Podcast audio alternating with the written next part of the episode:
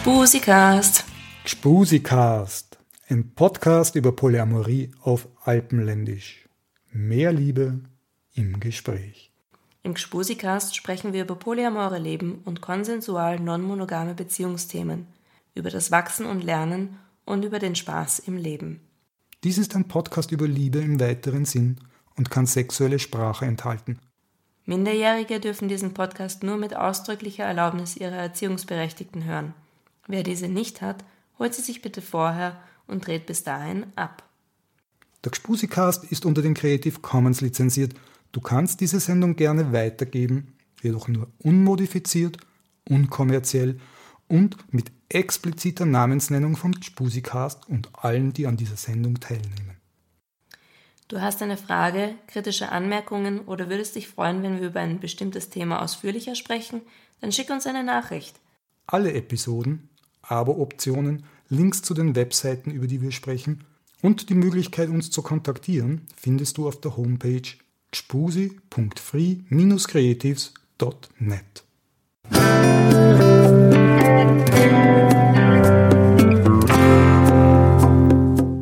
Hallo Sina, dich. Hallo Werner. Du bist ja auch so ein bunter Hund. Die sehe seit Ewigkeiten in der Wiener Szene rumfliegen. Schön, dass du mal da bist. Ja, danke. Danke für die Einladung. Hat mich sehr gefreut. Bitte, sehr, sehr gern, sehr gern. Äh, du bist Poli, kann das sein? Ja, ich bin Poli. Erzähl mal. Ja, also mein Leben ist eigentlich schon seit relativ, seit ich begonnen habe, Beziehungen zu haben, äh, mehr offen. Am Anfang habe ich das natürlich noch nicht als Polyamorie bezeichnet, weil es den Begriff einfach noch nicht gegeben hat. Also seit ich 15 bin, war das halt irgendwie. Und äh, ich bin da einfach, ich habe das eher als offene Beziehungen halt betitelt und habe aber immer gefühlt, dass, dass dieser Begriff eigentlich für mich so auch nicht passt, weil das, was ich lebe, eigentlich nicht wirklich eine offene Beziehung ist, weil es mir mehr um diese Liebe zu mehreren Menschen einfach gegangen ist. Also und auch, auch, bezogen sein, im Speziellen bei dir. Nicht genau. Nur offen, okay, ja? Nicht nur offen, nicht nur diese offenen Beziehungen, wo man halt die Sexualität quasi mit anderen leben kann, auslagert und so. Mhm. Das war, man ist auch, ist auch ein, ein, ein Aspekt, ein positiv zu sehender, aber das war irgendwie, ich habe mich da nie so daheim gefühlt. Und habe immer das Gefühl gehabt, irgendwas fehlt da nun, es muss ja irgendwas geben, wo es halt auch um die Liebe geht irgendwie. Und ich bin halt einfach schon seit ich 15 bin eher in alternativen Lebensstilen gewesen. Also ich war in der Punk-Szene früher unterwegs, habe auch eine Zeit lang, also zumindest in besetzten Häusern halt ein bisschen herumgelebt und bin halt mit 15 quasi von zu Hause ausgezogen. Und also meine Schwester auch, wir waren da immer gemeinsam. Und äh, habe von daher eigentlich schon ein bisschen einen Zugang gehabt zu alternativen Beziehungsformen, weil als Punk natürlich lebt man halt auch nicht so das bürgerliche Ideal. Und äh, man, man denkt halt, man kriegt halt dann, also ich, für mich ist es halt einfach so automatisch mhm. gewesen, dass ich dann irgendwie in so verschiedene äh, alternative Szenen halt reingeschlittert bin oder reinge gegangen bin, mehr oder weniger bewusst, unbewusst, wie das halt so abläuft, ja, mhm. wo ich mir einfach dann einfach beheimatet gefühlt habe.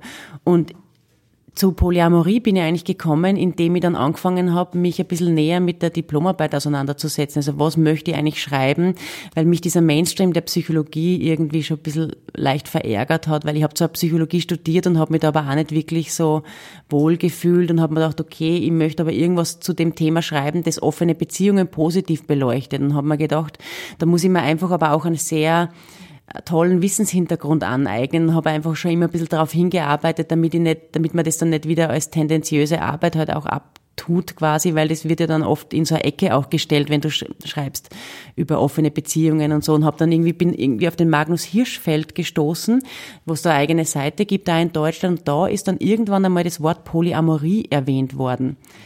Und äh, da bin ich dann damals, es war so um, um das Jahr 2000 herum, hat es ja noch nicht viel gegeben von der Szene her, bin ich dann eigentlich auf eine Schweizer Liste gestoßen. Das war damals noch die erste und einzige Liste, die äh, Mailingliste quasi, die ja von einem, einem IT-Techniker, vom Herrn Roman Bruser ausgegangen ist. Und der hat eigentlich das Wort Polyamorie vom amerikanischen Sprachraum noch in den deutschsprachigen Raum gebracht, mhm. weil er, er ist auch schon älter, also er ist in den 50ern jetzt und hat es natürlich für sich schon viel früher entdeckt und hat da halt über, über die IT-Branche ist er da halt zu dem gekommen und hat halt dann einfach dieses äh, Polyamorie-Liste halt für, für den Dachraum, also Deutschland, Österreich und die Schweiz gegründet. Und damals war halt die Schweiz einfach nur diese Liste, wo halt am meisten Leuten waren. Österreich hat es relativ wenig gegeben. Da waren eben, eh, ich glaube, du warst da mit der Polyamorie.at Homepage. Und dann hat es noch zwei andere gegeben, die die eine war ein bisschen so mit der Simone de Beauvoir, ich habe die Namen vergessen, aber die waren, auch, also drei Leute waren da sehr aktiv und auch vom Schreiben her, man hat sich halt gekannt, weil ja, es halt nur... Wie ich angefangen habe mit, mit Polyamory.at, früher noch das Wiki, da gab es davor genau. noch die Yahoo-Groups von zwei Leuten, ja, äh, die sehr sehr wissenschaftlich ja, genau, orientiert waren. Ich habe die Namen parat, will ich aber jetzt nicht, nicht nennen, weil genau. ich so den Konsens habe. Aber mm. ich, ich, ich kenne den Namen von ihm habe ich auch. Und, äh, Anfang 2000er Jahre. Genau. 2002 herum sowas, 2003, so ganz grob in der Zeit war das. Ja. Ja, und weil du das ansprichst mit dem Wissenschaftlichen, das war immer so, das ist auch jetzt gerade vor kurzem wieder ein Thema geworden. Mhm. Ähm, es hat immer zwei so Strömungen gegeben, die sich auch ein bisschen so zum Teil auch ein bisschen kriegerische Auseinandersetzungen geliefert mhm. haben. Also früher war ja in Wien auch nur Osho und so. Und da hat es halt mehr so diese spirituellen, mystischen Anhauchungen gegeben und dann auch nur diese, diese total wissenschaftlichen Rationalisten. Und das war halt dann auch in der Liste, hat man halt schon gemerkt, dass die Skeptiker. Die, die Skeptiker, genau, die sich da halt einfach gegenseitig äh, geliebt haben nicht so geliebt haben, ja. Und so. das, ich habe das halt immer, ja, ich habe das halt ein bisschen interessant gefunden, ja. Und ich war, ich, ich war eigentlich immer so in der Mitte. Ich habe zum Teil das, das extrem religiös-mystische war mir zu viel, aber dieses nur naturwissenschaftliche mit Zahlen, Fakten, haben wir auch gedacht, das ist auch schon ein bisschen, mhm. ja. Das war halt so mein Eindruck, den ich von der Liste be bekommen habe. Mhm. Genau. Und so am Anfang. Wie du dann das Wort entdeckt hast, diese Schublade, das erzählen ja ganz viel. Aha, endlich ist da das Label, endlich ist da die Community, da gibt's andere, die ticken so wie ich und so. Hast du da auch irgendwie so, ich meine, wenn ich jetzt sage, hurra, da ist meine Schublade, in die ich reingehöre, das ist ein bisschen übertrieben natürlich und das ist schon lächerlich, aber hast du auch sowas erlebt wie, wie wohl das tut oder sowas in der Form? Eigentlich schon, ja, ja. Also ich habe mir gedacht, ja, genau das ist es, weil es da immer um die Liebe geht und nicht nur um, um das Sexuelle, wobei ich natürlich in meinem Leben jetzt nicht nur polyamoröse Beziehungen gehabt habe. Ich habe auch Beziehungen gehabt, die unter nicht monogame Verhältnisse oder Beziehungen fallen würden. Aber bei Polyamorie habe ich mich sofort zu Hause gefühlt, wo ich mir gedacht habe, das ist einfach auch das, worum es mir auch geht, persönlich. Mhm und äh, was, was auch ein bisschen wegstreut von der offenen Beziehungen, die, die eigentlich, wo es ja nicht so sehr um die Liebe zu mehreren geht, streng definiert. Und dann haben wir gedacht, ja, super, das ist, da fühle ich mich schon zu Hause, wobei das mit dem Label ist halt auch immer ein bisschen beengend. Okay. Und äh, ich würde mein Leben jetzt nicht nur äh, durchaus nicht nur als polyamorös bezeichnen, sondern es gibt da auch noch andere Aspekte, die da mitgespielt haben, also nicht monogame Beziehungen oder halt einfach auch asexuelle äh, Verhältnisse, mhm. die aber auch große Prioritäten in meinem Leben gespielt haben. Also das ist halt, Polyamorie ist halt ein, ein eine Identifikationsmöglichkeit. Mhm. Genau. Das wäre eh das, was mich so interessiert hat, wie schaut jetzt dein konkret gegenwärtiges Liebesleben aus? Welche Formen, welche Konfigurationen gibt es da? Aber das hast du jetzt eh, glaube ich, da gibt nicht mehr viel nachzuschießen, oder? Ja, ich meine, ich würde mich halt äh, gängigerweise so als Solo-Polyamorist würde ich mich bezeichnen. Mhm. Also ich habe früher immer so Satellitenbeziehungen gehabt. Ich bin viel herumgereist und habe halt auch immer versucht, mit der Szene anzuknüpfen. Ich war viel in Amerika, habe dort auch eine Zeit lang gelebt in New York und war da auch in, in so einer Brooklyn äh, Community, wo es eben auch um, um Polyamorie zum Teil gegangen ist und eine Sex-Positive Community, die zu dem Zeitpunkt, das war so zwischen 2003 und 2007, war die gerade am Entstehen. Mittlerweile ist es schon wirklich sehr etabliert, aber einer der Personen, die halt dort, die waren selber gerade auf dem Weg zur Polyamorie, frisch nach der Scheidung und da habe ich mir halt einfach, mit dem habe ich auch viel geredet und so und der hat dann einfach diese Szenen erschaffen. Und es ist schon halt interessant, äh, dieser Unterschied auch zu, zu Europa. Also in Amerika ist das Ganze, die Szene viel politischer. Also da ist, kommt mir so vor, weil ähm, du bist, wenn du Poli bist, involviert das gleich dein ganzes Leben und du bist dann auch gleich out in the open und ähm, die haben dann auch gleich Homepages und Sex Positivity, also viel mehr politischer Aktivismus auch. Bei uns fehlt es ein bisschen, beziehungsweise wie ich dann zurückgekommen bin, habe ich so den Eindruck gehabt, also dass das Polyamorie, so wie ich es damals gekannt habe, von den Anfangszeiten, wo das ja durchaus auch politisch war, wo es diese fünf Leute gegeben hat, dass es jetzt schon mehr ein bisschen am Mainstream-Level äh, erreicht hat, was ja durchaus positiv zu bewerten ist. Aber auf der anderen Seite ist halt dann auch wieder diese Seite von Polyamorie, wo ich mir erst gewöhnen habe müssen, entstanden, dass es halt Leute gibt, die sind polyamorös, aber die definieren das nur für sich und sonst im Außenleben sind sie aber jetzt nicht deklariert oder beziehungsweise äh, das war dann für mich schon ein bisschen schwierig dann auch wieder und da haben wir gedacht, ja okay, stimmt aber eigentlich, es ist auch stimmig, wenn es für die Leute passt, man, man muss das ja auch nicht unbedingt jetzt. Äh, man muss nicht unbedingt zum politischen Aktivisten werden, nur weil man mehrere Geliebte hat, ne? Genau, und genau. Und das war halt damals für mich war der Bezug halt einfach auch, äh, wenn man Poli ist, dann muss man auch aktivistisch sein und das nach außen tragen und dann mhm. quasi irgendwie ein bisschen so äh, sich auseinandersetzen, ja, ja, mhm. Fahnen schwenken eher weniger, aber einfach auch ähm, den positiven Bezug zu finden, gerade wenn du mit Psychologie, die Partnertherapie ist dann mhm. doch halt sehr ähm, wird es halt eher, eher negativ gesehen. Die Leute sind halt dann bindungsunfähig und diese ganzen Mainstream-Vorurteile. Und ich wollte mir dagegen eigentlich schon immer zur Wehr setzen, habe aber nicht gewusst, wie ich das genau mache, weil wenn man jünger ist, hat man halt nicht so das intellektuelle Level und dieses, dieses Fundament und das hat halt einfach auch lange gebraucht, bis ich mir das angeeignet habe. Und ja, genau. Und im Zuge ähm, dieses Polyamorie-Daseins oder polyamorös Werdens oder diese nicht monogamen Beziehungen, die ich da geführt habe, ähm, ist eben auch meine Diplomarbeit entstanden, die eben biografische Interviews macht mit Leuten, die eben poly leben mhm. und halt das vergleicht, also verschiedene Aspekte da halt herausgreift. Bei mir war es halt vor, vor allem wichtig, wie man halt polyamorös wird, also wie diese Transformation mehr oder weniger stattfindet, wie sich das in den Biografien herauskristallisiert. Und wichtig ist halt da auch, dass man versucht, möglichst wenig wertend zu sein. Ich meine, das Problem ist natürlich, dass man immer mit jeder Interpretation bist du auch, gibst du auch etwas von dir selber natürlich preis. Das kann man nicht wegleugnen.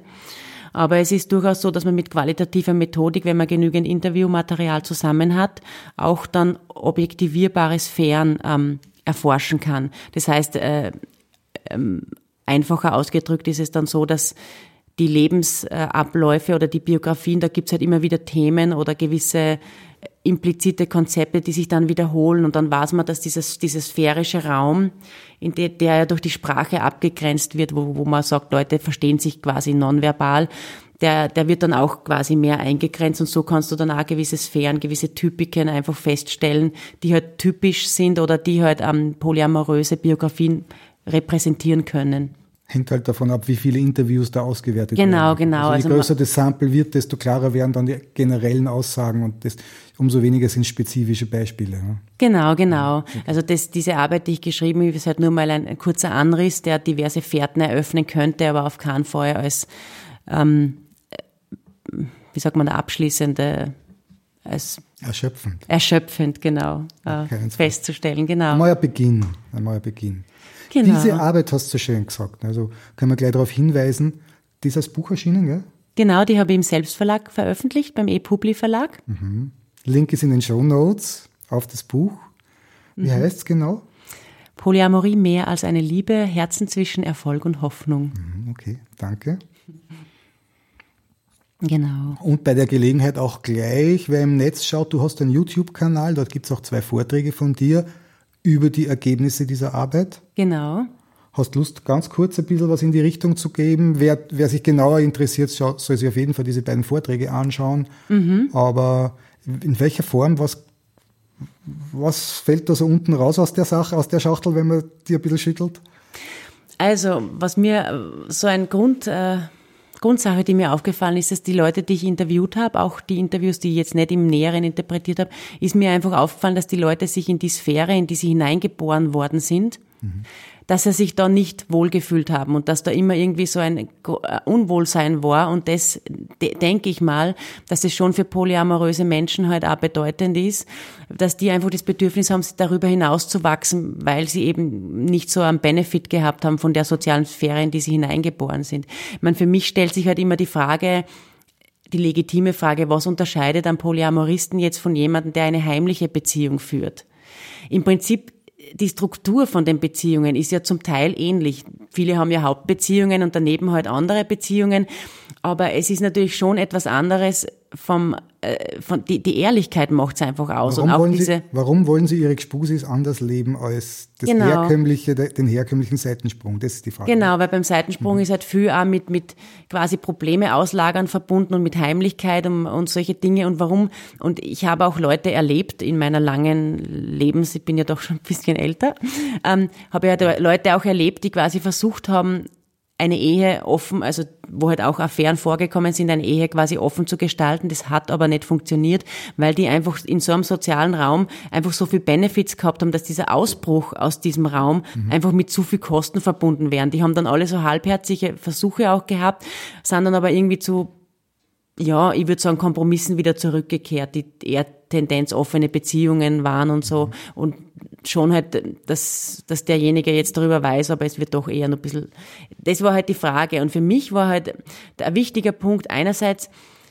dieses Unwohlsein. Die Leute haben keinen Benefit gehabt von dem, wo sie hineingeboren sind, ja. Die haben keinen Benefit gehabt, dass sie sich gedacht haben, oh, ich kann mich da jetzt nicht draus lösen, äh, weil das ist so furchtbar schlimm, dann würde ich das und das und das und das verlieren und das, diese Kosten-Nutzen-Rechnung einfach wäre halt schlimm. Also diejenigen, die dann dazu tendieren, den polyamoren Weg zu gehen, die sagen von vornherein schon, irgendwas stimmt da nicht in Sachen Beziehungen in meiner Welt. Ja, das ist jetzt nicht so aktiv bewusst, dass sie das direkt sagen, sondern das kommt in den Interviews halt so implizit raus, Ah. dass dieses Anderssein, sie, sie, sie, äh, man tut ja quasi nicht, dieses Anderssein wird einfach, ähm, das wird einfach thematisiert durch die Art, wie die Leute sich ausdrücken.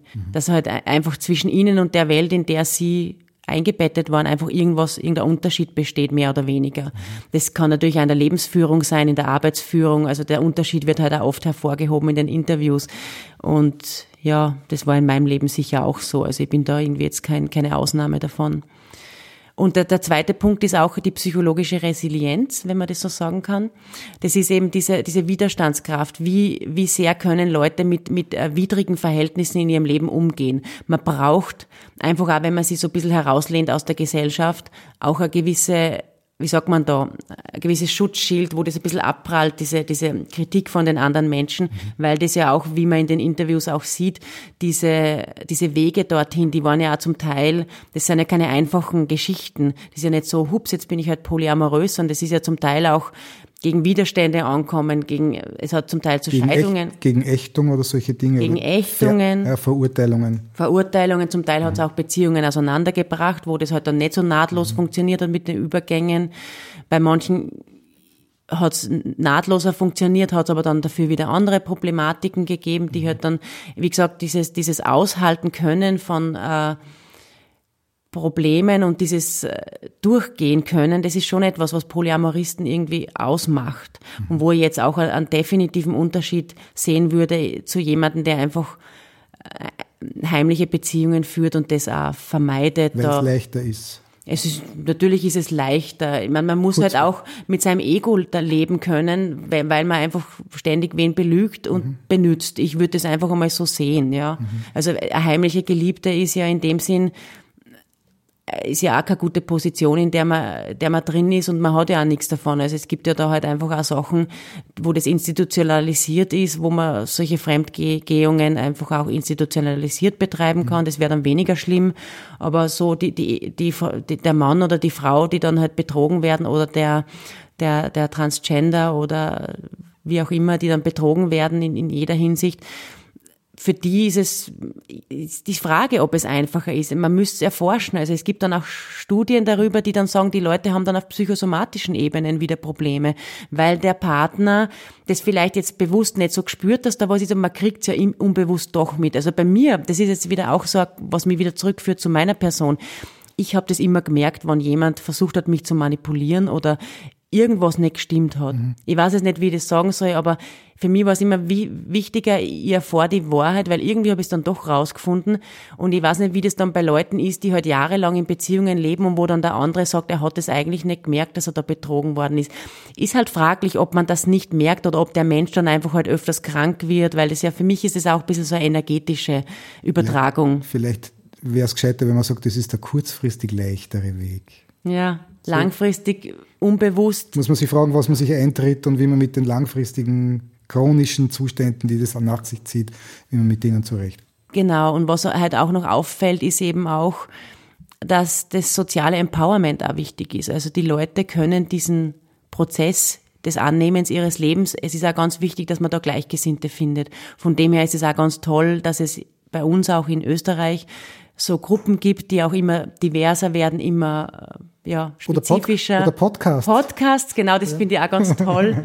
Also ich bin ja, wie gesagt, bin kein Mensch, der sich für Interviews so bereitwillig zur Verfügung stellt. Mhm. Und ich habe da richtig selber angefragt, dass ich endlich jetzt ein Interview machen will, weil mir das einfach, weil ich das so toll gefunden habe, was mhm. ihr da macht einfach. Ja. Und ja, dass es einfach verschiedene Sphären gibt, wo man sich halt wohlfühlt und wo man die Unterstützung von anderen hat. Das ist ganz, ganz wichtig. Auch. Das ist auch rausgekommen, dass das einfach ein sehr wichtiger Punkt ist. Vorbilder haben vielleicht auch. Genau. Um, um die Prozesse zu gehen, die notwendig sind. Mhm. Und auch dieses Abfedern, dass dieses, ja, dieses, wenn, wo man einfach eine Höhle hat, wo man sich wohlfühlt, wo man sich selber sein kann und wo man nicht angefeindet wird und sich auch nicht ständig erklären muss. Ja, verstanden wird. Ja, genau. Das mhm. ist, glaube ich, auch ganz wichtig, dieses Höhlen mhm. reinkuscheln können in diese Sphäre. Darum wird auf diesem Polytreffen so viel gekuschelt. Jetzt ist mir das klar. Endlich. ja, genau. ja, ich habe mich immer gefragt, ja, passt. Jetzt macht Sinn. Ja.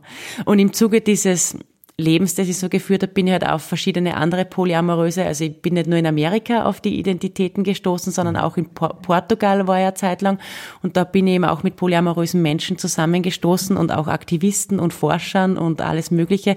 Und da hat sich im Zuge dessen halt der Weg geebnet zu einer Konferenz und ähm, um den, um den, um den Daniel Cardoso, das auch ein polyamoröser Wissenschaftler ist, der auch nicht nur wissenschaftlich forscht, sondern auch Aktivist ist und in, in, in queer-feministischen Bereichen unterwegs ist und sie da auf die Straße stellt und durchaus auch aktivistisch da etwas tut, also nicht nur halt schreibt und denkt, sondern auch tut und macht und eben halt auch politisch engagiert ist hat sich da jetzt eben, wir haben da so eine Forschergruppe gehabt, so Polyamory Researcher List, und da hat sie dann halt die Frage gestellt, äh, weil es eben diese Konferenzen oder diese wissenschaftlich-akademischen Sachen einfach nur in Amerika gegeben hat bisher, na, wir wollen das aber auch in Europa. Und dann hat sie das halt gut ergeben, dass das einfach für Portugal gerade gut gepasst hat. Wann war das? Das war 2015 mhm. und da haben wir ein Jahr lang auf die Konferenz hingearbeitet. Also das hat eben dann zum ersten Mal ist es da zu einem Treffen gekommen von sozusagen von den, wie sagt man da, von der großen Crew von, von vielen be sehr bekannten Polyamoristen und äh, nicht nur halt Polyamoristen, also die Konferenz, da geht es eben auch um Non-Monogamies and Contemporary Intimacies. Um kurz anzusprechen, geht es da auch um Asexualität, ähm, quere Identitäten, äh, Lesbian, Gay, Bisexual, Transgender, Intersex, Identitäten im nicht monogamen Bereich, dann Sexarbeit, wie das halt wahrgenommen wird. Und es hat da im Bereich Polyamorie, um beim Thema zu bleiben, haben sie da halt viele Leute getroffen, die, halt, die man halt einfach so kennt vom Schreiben. Peppermint zum Beispiel oder Dawn Davidson, die halt da einfach zum ersten Mal live zu sehen waren, alle auf, eine, auf einem Platz in mhm. Portugal. Also irgendwie so, es war jetzt so eine richtige heilige Sphäre. War sicher schon. großartig. Es war sehr schön, es war wirklich mhm. toll. Und auch aus Australien sind einige gekommen, die Maria Palotta Chiarolli, die war auch eine von den ersten, die dort auch in diesem Bereich halt auch geforscht hat. Ja, toll, mhm. gute Sache. Und jetzt ist es so, dass... Halt, halt dort dort hast du ja dann auch einen Talk gegeben und der genau. ist immer noch im Netz zu finden. Genau. Auf, auf dem Kanal, gell? Auf, genau, auf dem Kanal. Der wurde aufgenommen von einem ganz lieben portugiesischen Freund von mir, mhm. der dann da mit dabei war und der hat mich quasi aufgenommen. Und ich habe es dann auf YouTube gestellt und es ist auf Englisch und kann sich auch jeder anhören. Und es gibt auch andere Vorträge, die, die, die Keynotes zu dieser Konferenz, wo dann auch verlinkt wird mhm. später, sind ähm, auch quasi noch anzuhören auf Englisch und da sind auch zum Beispiel die Brigitta Vasalio hat mich auch sehr beeindruckt. Das ist eine polyamoröse Ak Ak Aktivistin, die auch zum Beispiel da im, im Bereich äh, Muslim und offene Beziehungen forscht, die da halt auch festgestellt hat, dass mit Polyamorie halt auch eine gewisse Abgrenzung stattfindet und die das halt kritisiert, dass zum Beispiel polyamoröse Menschen halt glauben in der westlichen Gesellschaft, sie sind jetzt irgendwie überlegen, weil einfach nur so, weil irgendwie, weil die, die Muslime ja ihre Frauen alle unterdrücken und bei uns würde das nicht stattfinden. Und sie hat es in ihrem Talk halt einfach auch sehr gut äh, dargestellt, dass halt einfach da zum Teil auch eine eurozentristische Überheblichkeit auch zum Vorschein kommt und dass, dass man eben auch aufpassen muss in der polyamoren Szene. Wir sind ja so gut. Ja, dass man da halt einfach aufpasst, obwohl das super ist, dass es jetzt natürlich auch mehrere ähm, Sphären erfasst, dass man da aufpassen muss, dass man nicht zu sehr, dass man dann nicht auch wieder beginnt auszugrenzen. Mhm. Dass man sagt, okay, wir sind, sie hat ein Buch, das heißt Pornoburka. Und ja, und diese, also diesen Talk kann ich einfach nur empfehlen. Also das, mhm. den habe ich mir, glaube ich, fünfmal angehört, weil ich so begeistert davon war. Also Brigitta Vasalio. Du hast ähm, den Link, ne? Ich habe den Link, genau, okay. können wir dann auch hinstellen. Hau in die Show Notes. Ja, Leute, toll. schaut sich das dann an. Ganz toll, ja. Okay, cool. Genau. Super. Na ja, okay. Portugal, 2015. Genau. Da hat es die erste Sache gegeben und da waren auch aus der Wiener Polyamorie-Szene Leute dabei. Haben mich sehr gefreut, weil ich gehe ja wenig auf die Treffen, weil ich einfach so mhm. beschäftigt bin mit allem Möglichen. Und ich habe eine Krankenpflegeausbildung jetzt gemacht und die hat mich doch drei Jahre lang ziemlich im, im Bann gehalten. Mhm. Von dem her habe ich auch wenig selber organisieren können und auch selber machen. Aber es gibt halt ganz tolle Menschen, die das in Wien halt organisieren. Gibt es mehrere Treffs, Treffen bereits. Und das war dann ganz toll, wenn man dann die Leute auch in Lissabon trifft. Ja, super. ja, das ist schön. Super. Das war eine tolle Sache. Stichwort Konferenz, da war ja nicht nur in Portugal was, da habe ich ja noch was anderes auch noch gehört im Busch. Was läuft denn da? Ja, also es ist jetzt so, dass es äh, in Wien im September 2017 wird es auf der Sigmund Freud Universität diese Konferenz zum zweiten Mal geben.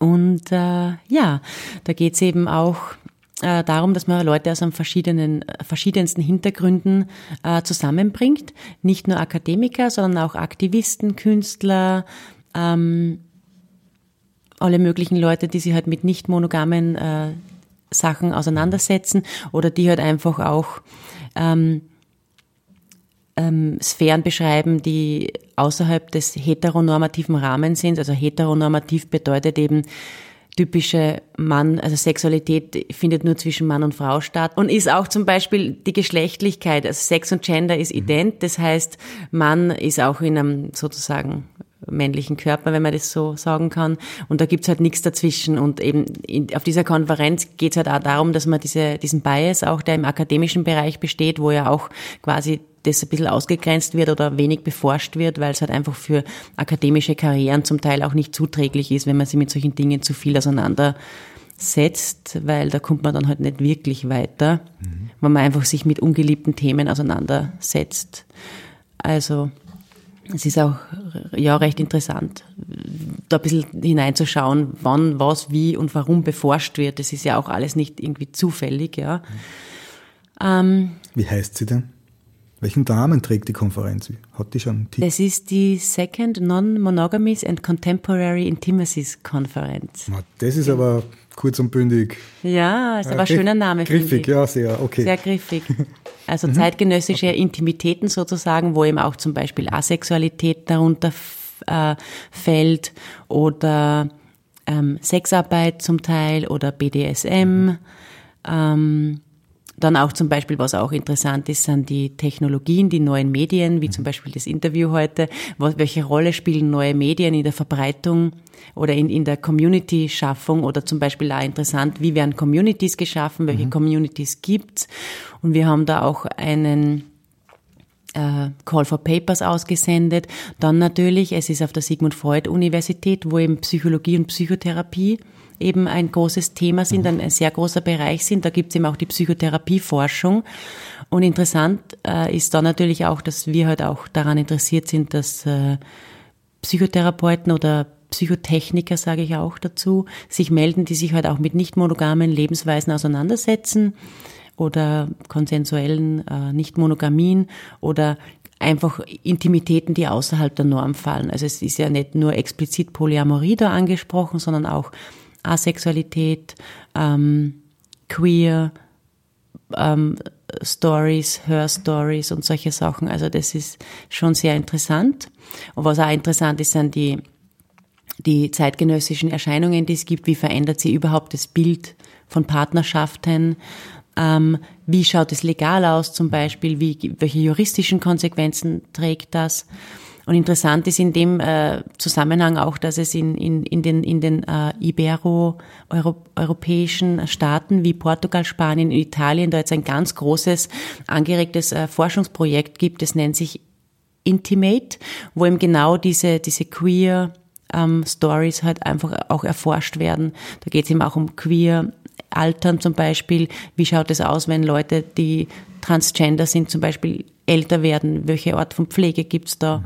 Oder, oder bisexuelle Menschen oder Intersex-Menschen? Wie schaut's da aus mit, mit den Intimitäten? Oder ja. Und von dem Programm gibt's eben auch irgendwelche Vorträge, Talks drüber oder so weiter? Genau. Im Moment, momentan haben wir noch kein Programm zusammengestellt. Das, wird, das erfolgt erst später, aber wir haben den, den Call for, for Contributions haben wir schon hinaus. Das heißt, da gibt's zwei verschiedene, einen für Akademiker, Thera Therapeuten und Counselors, wo der MD spezifisch anspricht und einen anderen eben für Aktivisten, Community Members und Community Gründer, die eben auch ähm, dazu angeregt sind, teilzunehmen. Und äh, die Homepage wird dann auch später bekannt gegeben. Die ist unten und wer eben teilnehmen will oder schau oder was beitragen möchte, kann ihm da gerne anklicken. Mhm. Und ja. Genau. Wir, wenn du von wir sprichst, wir geben raus und so weiter, hast du bist im Organisationskomitee in der bin, Vorbereitung jetzt tätig? Genau, genau. Ich bin im Organisationskomitee dabei. Ich war vorher auch im wissenschaftlichen Komitee dabei. Mhm. Und jetzt natürlich gibt's halt auch ein Lokalkomitee und in dem bin ich natürlich auch mit involviert. Mhm. Und jeder hat halt bestimmte Sachen, die er halt macht. Ich meine, manche Leute sind nicht mehr, also zum Beispiel, die haben einfach das möglich gemacht, dass es, dass es das überhaupt auf der Sigmund Freud Universität ist, andere übersetzen zum Beispiel die Call for Contributions. Ein dritter hat eben geschaut, dass wir äh, einen Raum haben, wo wir uns regelmäßig treffen können. Jemand anderer schaut eben, dass wir Fundings kriegen. Also wir suchen momentan auch aktiv für, für Fundings für dieses Projekt, weil es eben, ja, wir, wir Sponsoren vortreten. Sponsoren, genau. Danke. Solche Sachen mhm. würden wir eben auch suchen und wie gesagt, jeder trägt eben, und wir haben auch, jeder trägt eben dazu bei, dass das halt einfach stattfindet. Ähm, Programm sind wir gerade dabei zu schauen, mhm. wie wir das machen und auch Keynote-Speakers und so. Habt ihr schon eine Website? Gibt's Webseite haben wir auch, das ist dieselbe wie vom letzten Jahr quasi. Okay. Also. Werden wir verlinken? Genau, zum weißt Verlinken. Ja, genau. Sprich. nmci conference.wordpress.com. Okay, danke. Und äh, ja, genau. Super, super. Wie lang wird das laufen, die Konferenz? Das sind. Zwei äh, Tage oder ganze Wochen? Oder? Nein, das sind nur zwei Tage eigentlich. Ein Wochenende oder sowas? Genau, ein Wochenende, Wochenende. von Freitag bis Sonntag, von 31. August bis 2. September 2017 mhm. wäre das. Da haben wir ja. In der Sigmund Freud Universität. Und was zumindest schon fix ist, was auch die Polis unter uns freuen wird, hoffentlich, mhm. die, das Vor- und Nach-Event wird von der Schwelle sieben mitgetragen. Mhm. Also Conny und Reinhard. Mhm. Und ähm, Party. Genau, die, die, die sind da auch aktiv mit involviert und äh, da kann, die bieten auch zum Beispiel günstige Schlafplätze an für Leute, die halt mhm. was brauchen. Und ja, wir sind da quasi in Kollaboration mit ihnen. Super. Also eine tolle Sache eigentlich, ja. Und mir, mir taugt es auch voll, dass ich da die Ehre habe, mit dabei sein zu können. Und mhm es gibt halt auch wirklich tolle Leute, die da mitmachen und die auch zum Beispiel Erfahrung auch schon haben in der, im Organisieren von Konferenzen. Und äh, ja, wunderbar. Großes Ding. Ja, toll, tolle Sache. Ja, super, super, super, super. Ja, dann gibt es noch eine andere Sache, wo du auch noch öffentlich sichtbar deine Finger drin hast. Facebook-Gruppe, oder? Ja, genau. Ich habe jetzt vor ein paar Jahren also angefangen, eine Facebook-Gruppe zu gründen, weil ich eben, eben wie gesagt, die, die, die, die Polyamorie-Angebote werden immer diverser und mir hat es halt noch ein bisschen gefehlt, dass eben zum Teil die Queer, die Queer ähm, Identitäten noch ein bisschen halt nicht so vertreten waren und auch zum Beispiel auch akademische Sachen wenig vertreten waren. Und dann habe ich eben eine Facebook-Gruppe zusammen mit jemand anderen ins Leben gerufen, die eben mehr auf dem akademischen äh, mhm. Fokus halt ist und auch mehr auf dem Querfokus. Dieselbe Gruppe ist es? Dieselbe, es ist eine Gruppe, genau, okay. wo halt mehr eben äh, quere Ideen auch vertreten werden, die halt in anderen äh, Foren halt weniger repräsentiert mhm. sind. Und dann habe ich auch noch eine spezifische für Wien ins Leben gerufen, wo es eben um dieselben Themen gibt. Wobei man aber dazu sagen muss, ich habe nie die Zeit gehabt, dort Treffen zu organisieren.